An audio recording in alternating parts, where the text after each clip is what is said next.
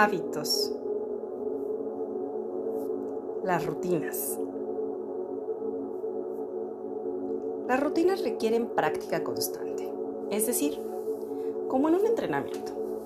Se busca que las puedas replicar aún en estados de crisis o desesperación.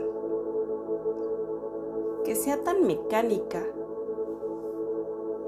que tú no tengas que pensarlo, sino simplemente actuar ser reactivo. Recuerda que la acción es la solución.